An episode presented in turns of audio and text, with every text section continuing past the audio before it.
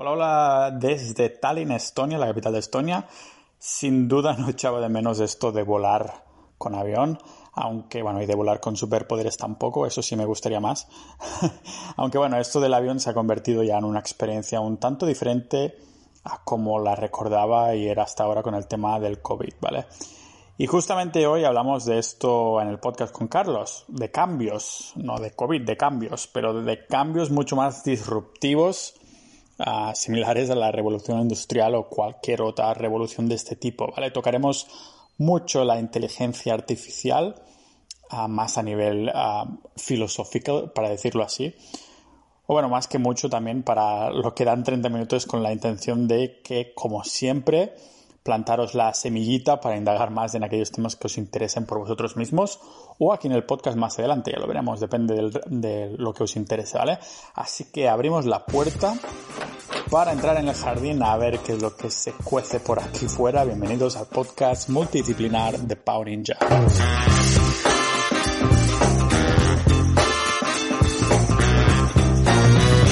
No, lo que te decía que es una pena que no hayamos podido grabarlo del principio, pero igualmente los temas que vamos a tratar seguro que van a ser interesantes porque quería comentarte uno que publicaste en el grupo, pero que no me atreví a abrir una de las noticias porque era el tema de la inteligencia artificial y a mí esto me da un poquito de yuyu. Ah, no sé si es porque a Elon Musk también le da yuyu. Yo digo, ah, pues yo como Elon Musk, que también me da miedo a mí. es que la inteligencia artificial nos va a cambiar un poco las vidas y nos está cambiando ya las vidas sin darnos cuenta, ¿no? Es un poco eso, es lo que, lo que tú comentabas. Si a Elon Musk le da, le da miedo, ¿por qué no darnos miedo a nosotros? sí. ¿Qué era esta noticia que, publicaste? Porque yo veo unas, letras raras, GPT-3 o algo así, ah, y, digo, ¿qué es esto? ¿Qué miedo me da abrirlo? ¿Por qué queremos comentar yo creo que esto? Porque GPT-3 es una inteligencia artificial que yo creo que somos todos capaces de entender, ¿no? Es un poco para todos los públicos. Eh, hay, una, hay un artículo que escribió hace poco, porque justo esto tiene una semana, ¿eh? Lo has lanzado hace una semana. Un artículo que escribió justo de algo que le tengo mucho cariño por otro lado porque eh, es mi es el que fue el padrino de mi, de mi, de mi proyecto de final de carrera en, eh, en la universidad y curiosamente eh, le leo el otro día en LinkedIn y veo que pone todo esto y digo, joder, es que este tío además es como nosotros, ¿no? Es de los que se mueve por todos los lados, un poco culo inquieto, hace un poco de todo y es un tío, es un crack y está muy metido en la, en la escena de startup aquí en, en, en España, bueno, ahí en España Digo aquí en España, pero estamos los dos fuera.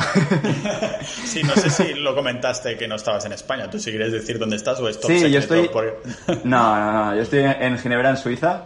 Llevo aquí ya tres años y, nada, muy, muy guay, muy interesante. Muy diferente a España, pero vamos, eh, tú que también has estado en países nórdicos y, y demás, ya verás que también, bueno, ya me puedes contar también todo distinto que es, ¿no? Claro, sí. Ahora mismo, bueno, como te decía al principio, somos vecinos porque estoy en, Viena y es un poco, pensé en ti porque comentaste esto de la, ah, del bienestar y toda la, todo lo demás, ¿no? Que ya lo tienen conseguido, igual que algunos países del, norte y aquí Austria, Suiza creo que están un poquito a la par, ¿no? Sí, es, es estado de bienestar absoluto y de tanto que es, es parece hasta artificial a veces. Es decir, es que es todo demasiado bonito. Sí, yo cuando, cuando estaba en Suecia decía que, mira, yo saco una cámara, hago una foto aquí y lo pongo en una portada de una revista con la típica familia feliz de revista ah, y lo parece. Las calles están perfectas, ves la familia ahí. Bueno, en Suecia pues era la típica familia rubia, ¿no? Que como el 90%, pero digo, hago una foto aquí, lo mando y parece una foto de revista de que todo va perfecto. Y encima metro 90, los dos o la familia completa parecen modelos. Eh. Súper atractivos, exacto. me siento como una mierda aquí. No, pero luego, luego en nuestro caso ellas los que buscan, lo que buscan son todo lo contrario. Pasan de ese metro 90, pasan de... buscan algo distinto. Entonces, bueno, se agradece, ¿no? Se agradece. Con todos los suecos que he hablado de ahí, digo, hostia, es que la gente aquí es súper atractiva. Y dice, hostia, pues a nosotros nos gusta más lo exótico de España, ¿no? Porque las chicas morenas, no sé qué, todo eso. Ah, es el contraste, ¿no? De que lo, que no tienes es lo que quieres. Tal cual, tal cual. Y bueno, ligándolo, ligando vamos a volver al, tema inicial, que ya sabes que nos vamos. Ah, sí, a ver cómo lo hilas. A ver, a ver cómo hilo yo esto. No, lo voy a ligar, lo voy a ligar eh, con eh, eh, lo del otro día, lo de la cultura del esfuerzo. Un poco lo que estamos viendo estos días, lo que hemos visto también con el virus, es que has acelerado un poco el tema de la tecnología. Y la tecnología es un poco la nueva cultura del esfuerzo, ¿no? Es un, momento en el que tú, a través de, de, una máquina, a través de una inteligencia, inteligencia artificial o lo que sea, eres capaz de generar mucho haciendo muy poco. Y es un poco lo que ha hecho el GPT-3, ¿no? El GPT-3, para explicarlo muy complejo pero a la vez muy simple, es un modelo de aprendizaje automático, pero sobre todo de, texto, de procesamiento de, lenguaje natural. Es decir, lo que hace es coger textos pasados para crear nuevos textos, o información pasada para ser capaz de escribir nuevas cosas. Pues imagínate, eh, a través de leer 100 libros es capaz de escribirte un libro nuevo. sí, sí, sí, este tipo de cosas, claro. Tú ves que puede ser muy simple, pero también hay gente que lo utiliza para cosas muy, muy, muy complejas. ¿En qué se puede utilizar entonces? O sea, para el libro mismo, ¿no? Sería un ejemplo completo. Sería un ejemplo, pero te, te explico, por ejemplo, eh, solo lleva una semana, pero han salido una especie de demos eh, así interesantes. Yo que soy diseñador, a mí la que más me ha tocado es una que coge en Figma, que es un, es un, eh, es un software de, creación de diseño, tienen un plugin nuevo en el que tú puedes pedirle, quiero una página eh, parecida a Stripe.com que sea para una, una aplicación de chat. Le das a Enter y de repente te hace el diseño completo, totalmente editable, que le ha cogido la página de Stripe.com, le ha cambiado los textos, le ha cambiado las fotos y eh, directamente es con el diseño de, una chat, de un chat. No puede ser. claro, dices, ¿qué?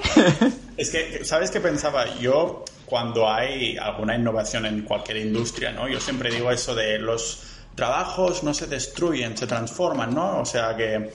Ah, pero claro, eh, piensas en la inteligencia artificial y dices, realmente aquí sí que hay, no habrá tanta gente que necesite ser ingeniera si realmente algo artificial ya te lo crea, ¿no? Exacto. Al final, si hay algo, una máquina o lo que sea, tú lo que tienes que tener es el criterio para elegir lo que esa máquina tiene que hacer, ¿no? Entonces, hablaban también, eh, justo lo comentaba muy interesante, el tema de que si es inteligente, porque inteligencia artificial suena a algo muy inteligente, ¿no? A ver, es inteligente, pero no. En realidad, si le das una información mala, te va a devolver una información mala. Eh, si le das una información buena y si le das una información no sesgada, te va a devolver la mejor información posible. Pero eso también depende de los humanos para poder hacerlo. Hay un caso, eh, no sé si escuchaste también con el tema de redes sociales, creo que fue Microsoft, que creó un, un, eh, un, Twitter bot que recibía toda la información o todos los tweets que se estaban haciendo en el momento y se creaba con una especie de personalidad. ¿Qué pasó? Que el, como la, la, opinión de la gente es súper sesgada, el, el, el, bot le salió racista y le salió eh, que discriminaba, discriminaba a las mujeres. Y dices, claro, pero es que el mundo actual es sesgado así. Entonces claro, es que no me extraña, con la mierda que hay en Twitter seguro que te sale un bot que cree que la Tierra es plana, que las vacunas no funcionan y todo eso. No, normal. Justo, justo, justo, justo. Es así. Pero es que no nos damos cuenta de que si, si miramos a la sociedad, eh, a mí no me gusta decir esto, pero a la vez es, creo totalmente que es así. La sociedad está muy enferma en algunas cosas y está muy sesgada en algunas cosas. Entonces, si ahora mismo la tendencia actual es que la gran mayoría de gente es racista y la gran mayoría de gente eh, pone por encima a las mujeres, si hacemos algo así, tiene el problema de que podemos crear algo muy sesgado que consiga que, eh, uno, lo veamos, pero dos, o no lo veamos y seamos capaces de, incluirlo en nuestros días, ¿no? Entonces, joder, da miedo. Mi hipótesis, además, es que a medida que tenemos más tiempo para nosotros, yo creo que se van a crear más perfiles de personas o que la gente terminará pensando de esta manera tan como, como lo portray Twitter, ¿no? Que dice, o sea, que todo el mundo parece súper negativo, racista, machista y todo eso, porque no sé si en teoría la inteligencia artificial nos tiene que sacar para trabajo, para tener nosotros más tiempo libre que no tiene que ser quedarnos sin trabajo, sino simplemente tener más tiempo libre, que una economía funcione mejor y todo eso, y necesitamos trabajar menos. Pero claro, si no sabes cómo ocupar bien tu tiempo, no sé, a mí me parece un poco mentira que en comparación con la, cuando empezó la agricultura, por ejemplo, la gente estaba ahí trabajando 12 horas al día no tienes tiempo para ir ahí a insultar. A lo mejor sí que tienes tus pensamientos que están como muy en una burbuja, ¿no? Pero no tienes tiempo que compartirlo. No sé si me explico ahí. Ahora, claro, con tanta proximidad virtual, que no proximidad física, no tiene por qué, ah, y teniendo tanto tiempo, yo creo que es una arma de doble filo, porque si no, no lo sabes utilizar bien, tiene pinta de que esto de la inteligencia artificial ah, bueno, si digo que se va a volver contra nosotros es muy típico, ¿no? Pero que no lo veo tan lejos. Bueno, acuérdate de Isaac Asimov y, su, y el Yo Robot, ¿no? Y las leyes de los robots que había que ah, implantarles para que no se volviesen en contra tuya. Claro. Es un libro súper interesante y la peli también está, está bastante bien, pero, pero sí. estaba, estaba basado en un libro, yo pensaba que era la peli y ya está. Ah, vale. no, pero eh, es que Asimov yo le dio mucho a, a estos temas, ¿por qué? Porque era algo que, que, le gustaba, que le parecía muy interesante y sobre todo que son este tipo de gente que son capaces de ver el, el futuro antes de que llega, ¿no? Y, y el tema de los robots, como tú bien has dicho, es que si pensamos en las, en las revoluciones industriales, en realidad todo ha sido esto, eso ha sido crear una serie de herramientas o máquinas que nos hacían eh, crear lo que queríamos crear más fácil o más optimizado, ¿no? Sí, tú que estás dentro del grupo de inversiones, eh, hicimos el, el, webinar sobre ETFs de Growth y Momentum y tengo pendiente de publicar ah, buena parte de ello en en el podcast porque justo Giuseppe y su hermano Jaume hablan de, de esto, de las revoluciones industriales, eh, bueno, de, más de una revolución, ¿no? Y que parece que cada vez están como más pegadas, ¿no? Que hay como una nueva tecnología disruptiva que cambia totalmente el sector o incluso nuestra cultura o la, la manera como hacemos las cosas y como cada vez está más pegado, ¿no? Y sí que parece que cada pocos años hay algo que dices, hostia, ha cambiado la manera completamente de hacer las cosas. Yo mismo, ah, no hace tantos años que iba con un Nokia 3310, ¿sabes? Sí, sí, sí, y mi madre me acuerdo que me decía, sí, porque antes quien usaba un móvil por la calle lo miraban mal porque decían, mira, este se, hace el chulo por, hablando con el móvil por la calle y ahora ves gente que parece que hable sola con los AirPods y todo eso. O sea que los cambios parecen que cada vez más van más así, ¿no? Ah, no sé cómo lo ves tú esto. Hablaban, eh, no sé si fue hace cinco años, que ya, ya que a lo mejor se ha quedado obsoleto, pero hablaban de que cada año que pasaba eran como diez años de los anteriores, ¿no? Y por eso hablan mucho también del tema de la, de la tecnología exponencial que al final el crecimiento de la tecnología es completamente exponencial. Porque hoy hacemos una foto, pero somos capaces de hacer 10 fotos, cuanto antes, a cuando antes hacer una foto implicaba 3 horas, 4 horas. Ahora hacer una foto es algo sencillo, fácil y, y vamos, y para toda la familia, nunca mejor dicho, pero joder. Claro, y mucho más fácil también en términos de hardware, no, no solo de software, ¿no? Porque tienes ya en el móvil, ya tienes el reloj, ya tienes la calculadora, ya tienes la cámara de fotos de mil trillones de megapíxeles y todo eso. Pero entonces el GPT, bueno, ese lenguaje que has comentado, que, que, mm, o sea, es un cambio bastante importante en este sentido. O sea, se puede usar, ah, cualquier persona puede usarlo, o es algo que en plan está privado porque si no la gente pues empezará a crear libros negativos de racismo y cosas así. A ver, por comentar un poco, el GPT-3 eh, es un proyecto de OpenAI, de OpenAI, que es un proyecto justo de Elon Musk y también, eh, ¿cómo se llama? Sam Altman, Altman que querían crear algo un poco más abierto para que sea capaz la gente de utilizar estas herramientas y sobre todo sean un poco más abiertas, ¿no? Sean un poco más accesibles a todo el mundo, pero también seas capaz de ver eh, qué hay un poco detrás y cómo funciona. Lo único que tienes que hacer ahora mismo es, eh, es eh, pedir acceso a la API, que a ver cuándo te llega, porque ya sabes cómo van estas cosas últimamente, que todo el mundo pide para todo, pero aunque no sepa utilizarlo, pero es la mejor manera de probar, la mejor manera de testear y en realidad yo he pedido acceso a ver si me lo dan pronto y a ver si podemos crear algo, algún pequeño bot para capitalistas ninja, ¿no? que, nos, que no haga este tipo de cosas. De estos, tenemos algunos de estos, pero que a mí me ha costado la vida programar la mierda esa de, que diga el precio de, de, Bitcoin una vez al día y todo eso. Ya ni me imagino para que escriba bueno, a lo mejor puedo escribir un libro con todo lo que aportamos al final, ¿sabes? Con todo Oye, lo pues mira, Sí, O yo qué sé, al final del año, pues ah, recopilación de las mejores, lo que sea, ¿no? De, según, según, lo que hemos comentado ahí en el, en el chat de Discord y, todo eso.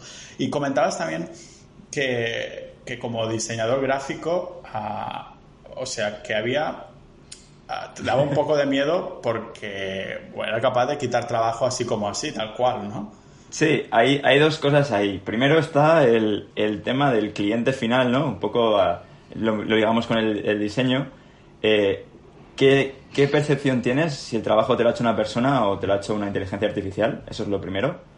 Y eso había una noticia también muy interesante de, un estudio de, diseño gráfico en Rusia que tiene una persona llamada Nikolai Ironov. Y en ese estudio trabajan 358 personas, ¿eh? pero el tal Nikolai Ironov es un trabajador en remoto, pero que en realidad es una inteligencia artificial, que lleva un año... Lo, lo hacían pasar como un trabajador normal, pero resulta que era inteligencia artificial. Tal cual. Entonces, ¿qué tiene bueno eh, una inteligencia artificial con respecto a una persona? Lo que decíamos antes, si lo haces bien, no puede tener sesgos o, o puedes hacerlo sin sesgos. También muy interesante, no tiene prejuicios, porque también las personas, por ejemplo los diseñadores, tenemos muchos prejuicios del trabajo que, hacemos y, tenemos una, tipo de exigencia, un tipo de expectativas. Entonces hay veces que hay que romper en esas cosas para ser lo, mayor, lo, más creativo que pueda ser. Porque muchas veces nos pasa que tenemos también miedos, también depende mucho del momento personal en que nos encontramos, ¿no? Y, y, lo más importante para mí es que si somos capaces de crear inteligencias artificiales sin ego, puede ser brutal, ¿no? De hecho, sí, lo del ego me, creo que me daría para mil trillones de, de podcast porque es algo que, que se puede indagar muchísimo. Pero claro, entonces este uh, diseñador gráfico robot, uh, inteligencia artificial, empezó a crear este tipo de logos y cosas así, ¿no? Pero sin que la, la, agencia lo dijera, ¿no? Entonces, ¿cuál fue la reacción de los clientes? Porque si ha salido a la luz, se sabe un poco el que, pasó. sí, eh, te cuento. Eh, para entender un poco cómo funciona, pasamos un poco a lo que hacía el GPT-3 primero. Le han dado una serie de diseños en formato SVG que ha sido capaz de entender la máquina y la máquina es capaz de generar nuevos diseños con la información que le han dado. Entonces, el diseñador lo que puede hacer es un poco crear lo que llamamos un mood board, ¿no? Una, una, un tablero de inspiración que se lo, que se lo nutre al, a la inteligencia artificial y la inteligencia artificial es capaz de generar diseños nuevos que eh, están hechos completamente por la máquina. La percepción ha sido buena, es decir, no ha tenido ningún proyecto en el que le hayan cancelado o le hayan eh, o no les haya gustado el, al cliente final. Es más, el, cliente, final no lo sabía, ¿no? No lo sabía. Vale. Pero luego, claro, el cliente final está satisfecho y está encantado con el diseño que le ha hecho. Entonces, claro, es lo que importa. No debería cambiar tu percepción, pero por otro lado también hay gente que busca más eh, un, ¿cómo se llama? Un gusto personal, ¿no? También, también depende mucho de cómo es la persona y cómo es el cliente. Nosotros nos pasa, hay veces que para ciertas cosas, por ejemplo, para hacer, hacernos zumos, nos gusta que haya un sitio en el que nos preparen el, el jengibre con el no sé cuántos, con sé qué, todo muy bien tal. Mientras que en realidad hay algunos sitios que también te cogen una máquina de cold press, pum, pum, pum, pum, metes lo que sea y está buenísimo igualmente. Entonces, bueno, ahí depende de tus expectativas, ¿no? Y, lo que quieres, y si quieres dar más valor a, que puedan utilizar este tipo de tecnología o no. Pero no sabiéndolo, está claro que es un, es un shock luego cuando lo, cuando lo escuchas. Igual que con, con el Google Assistant, ¿no? Que ahora, eh, hace poco también, hace un año sacaron, o hace medio año sacaron la, la opción de que podía hacer llamadas por ti. Eh, entonces, por ejemplo, ¿Qué imagínate significa por ti, llamadas por ti? Sí. Imagínate, yo ahora mismo quiero concertar una cita con mi dentista puedo decirle a Google Assistant que llame a tal ah, número para concertar una cita, una cita con el dentista. Vale, hostia. Ah, vale, ahora sí que me suena. Pero entonces, simplemente sale una voz robot y te dice, oye, soy Carlos, quiero que me cambies esto o lo que sea, ¿no? Exacto. Quiero que ahora mismo eh, nos hagamos una, vamos, me haga una revisión a tal hora, en tal momento. Oye, eh, ¿te viene bien a tal? Sí, sí, me viene bien. Y eso completamente con inteligencia, con inteligencia artificial. Imagínate las posibilidades que tienen cosas así. Claro, tú que estás en este sector, esto, como que comentabas, da un poquito de miedo porque en este caso, eh, esta inteligencia artificial no se puede pedir la baja, ¿no? No, no se puede pedir la baja, eh, nunca se enferma, eh, tampoco te da tema de conversación, pero... No se le queda la, la página en blanco, ¿no? Sí, no, no se toma café durante todas las horas. Claro, a lo mejor te interesa si eres tú el creador de la agencia. Exacto. A ver, yo, creo que, eh, como comentamos todos, eh, no va a reemplazar todos los puestos de trabajo. También depende de qué tipo de trabajo y qué sector en el, que estemos. Pero al final tendremos que buscar cómo, cómo generar valor ¿no? como humanos de manera distinta. Y, es como cuando llegaron las máquinas. Es decir, que, joder, un diseñador, cuando llegó el ordenador, lo ponemos con el diseñador porque es muy extrapolable, pero un diseñador cuando llegó el ordenador pensó, joder, ¿qué hago yo ahora con mis con mis técnicas de arte mixto, en el que colás, no sé cuántos, ahora tengo que hacerlo en ordenador. Al principio eres un poco escéptico, pero luego te puedes dar cuenta del potencial que tiene, ¿no? Y de que hay parte del trabajo que es un poquito más eh, cargante, que eres capaz de, solucionar, optimizar gracias a esto. Lo que me hace pensar en todo esto es que, por ejemplo, en la época de los filósofos, si podían filosofar y pensar en cosas de estas de la vida, es también porque muchos tenían esclavos y cosas así, ¿no? A, lo mejor, claro, si tienes que trabajar 12 horas en el campo, no te da mucho tiempo a hacer arte, ¿sabes? A, a lo mejor el hecho de no vamos a tener esclavos, pero en vez de esclavos vamos a tener inteligencia artificial y esto nos va a poder a, lo mejor liberar tiempo para dedicarnos a arte por el puro amor al arte, literalmente, ¿no? Por, porque te gusta hacer canciones o pintar o, yo qué sé, o dedicarte a tu jardín y cosas de estas, ¿no? Entonces, claro, es el yin y el yang un poco, porque, claro, dices, me quedo sin trabajo, pero a lo mejor si tengo suficiente economía y hay un estado de alguna manera en el que yo me puedo beneficiar, hay un sistema en el que todo puede funcionar bien gracias a esto, pues a lo mejor puedes llegar a ser bueno, porque tú a lo mejor te ha tomado, te ha pillado el trabajo una inteligencia artificial, pero puedes seguir dedicándote a esto de una forma mucho más artesanal, porque según la economía va mejorando, como que parece que cada vez hay más gente que le interesa el arte, la música y todo esto, porque tienes más pensamientos que puedes irte a Twitter a ser negativo, ¿no? O a estos pensamientos de arte, hacer cositas, ir a los museos, este tipo de cosas, no sé.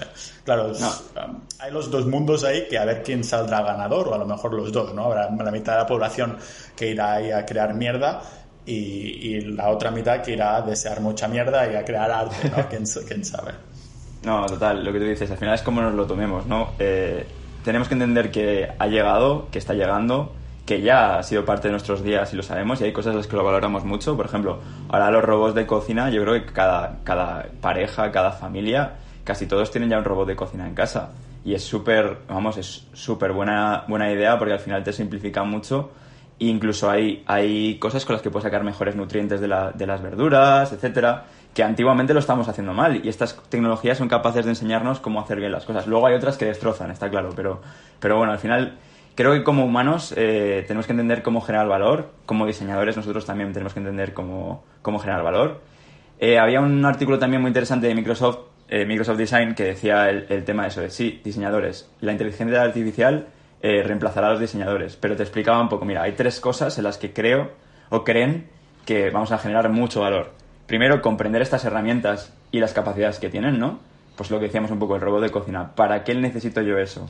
Luego, la parte de la ética, del sesgo que creamos, cómo conectar esa ética en el proceso. Y luego la parte de adaptabilidad. Lo bueno que nos va a dar el hecho de que al final sea otra cosa lo que hace el trabajo más operativo es que nos vamos a poder adaptar a cualquier tipo de cambio.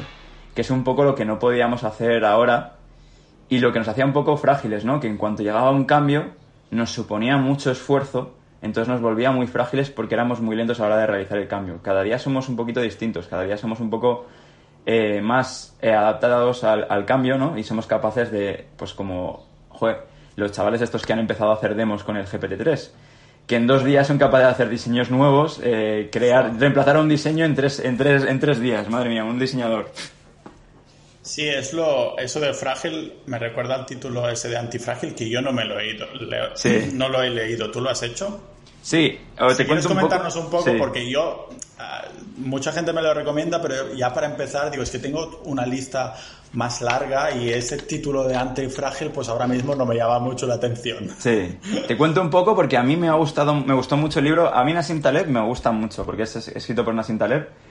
Tiene otro libro también que es Skin in the Game, que es muy, es, es muy gracioso porque el tío hace muchas cosas o escribe sobre muchas cosas que tienen que ver con inversiones, pero de una manera un poquito más eh, conceptual.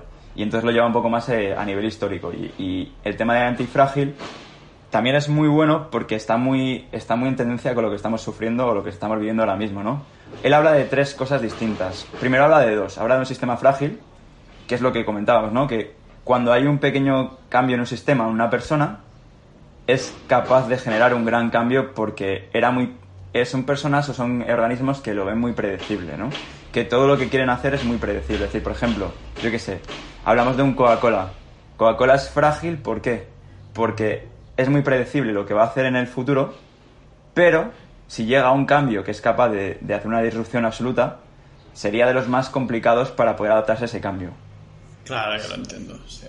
Sin embargo, luego hay sistemas robustos que son capaces de resistir esos grandes cambios en el entorno, ¿no? Que son sistemas que se han creado de tal manera de que, si, pues, por ejemplo, mira, te pongo el caso de, de Suiza, Suiza como país, es pase lo que pase, tienen unas bases tan bien sentadas, son los países nórdicos, que si pasa algo son capaces de resistirlo.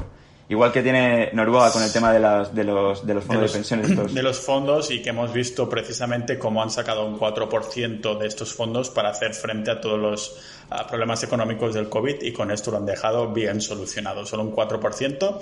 Uh, y con esto lo tenían al contrario que nosotros que tenemos que pedir dinero fuera y nos lo dan a sí, sí, sí. Bueno, sí es que es lo que lo que lo que has comentado son es decir piensan que va a pasar lo mejor pero se preparan para lo peor, ¿no?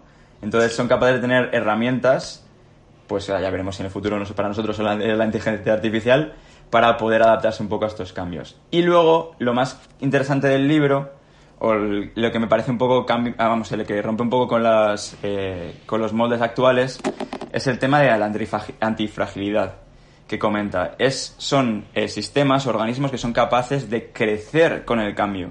Él pone el, el ejemplo eh, mitológico de la hidra. La hidra era este, esta serpiente grande de tres cabezas, sí. ¿no? Que cuando llegaba un guerrero y le cortaba una de las cabezas, decías, va, se va a morir. No, no, no. Salían tres cabezas de una de las cabezas que había cortado. Entonces al final se hacía más grande y el crecimiento era un poco exponencial, ¿no? Entonces si lo ligamos con todo lo que hemos visto antes, está claro que la tecnología va a ser, si la utilizamos de la buena manera, nos va a hacer más antifrágiles. Cada vez que venga un cambio, si las personas somos capaces de direccionar esto hacia el lugar correcto, somos, saca, somos capaces de sacar más eh, productividad y sacar también más valor. Joder, um, claro, entonces digamos que la inteligencia artificial es un sistema antifrágil, ¿no? En principio sí. Vale, luego, hasta, luego que ya salga, hasta que salga Eso algo nuevo. Eh, no, y luego ya veremos eh, si también cómo lo utilizamos, porque también buenas tecnologías en el futuro se han utilizado para malas cosas. Entonces, eso también depende de las personas y luego, y lo que hemos hablado antes, que también será un tema de que nos gustará comentar, el tema del ego, eh, es eh, como, como personas y como sociedad también es, es, es algo que hace que, que estas, eh, estas herramientas se puedan utilizar de una manera un poquito menos amigable, llamémoslo. Sí, a mí en un futuro cuando hable del ego también me gustaría buscar mucha información sobre temas de psicodélicos y cosas de estas que no he Sí. entrado mucho pero que me han llamado mucho la atención. Pero bueno, esto ya es un cambio casi radicalmente de tema. Así que nada, si quieres lo dejamos aquí. Darte las gracias, Carlos, una semana más y nos vemos la próxima. A ti, Pau. Y nada, que, que nos vemos pronto.